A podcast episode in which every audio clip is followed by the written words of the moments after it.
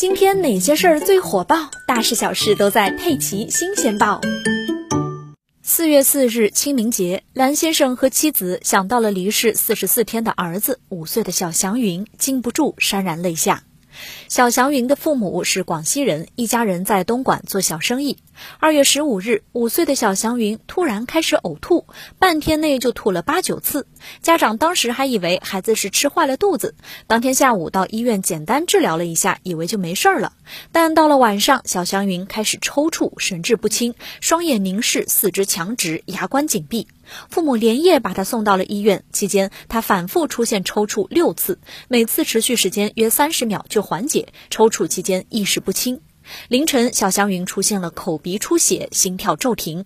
转运到大医院的途中，他又出现了心跳骤停两次。此时，孩子已经命若游丝。到妇幼保健院后，医生发现孩子是单纯疱疹病毒感染。医生说，没有经过治疗的单纯疱疹病毒病死率高达百分之七十以上，治疗以来愈后大为改观，但死亡率也仍然在百分之二十到二十八。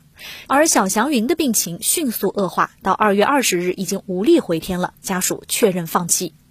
除了五岁的小祥云，过去的两个月，东莞另外也有两名儿童因为感染单纯疱疹病毒身亡。单纯疱疹病毒一度被外界称为“亲吻病”的一种，意指成人在亲吻幼儿时一不小心将病毒传染给孩子。因为成人的口腔中有很多种致病的微生物存在，目前还没有什么特效治疗方法，只能采用综合治疗。医生提醒家长应该特别警惕单纯疱疹病毒，很可能就在你亲吻孩子时一不小心就传染给他了。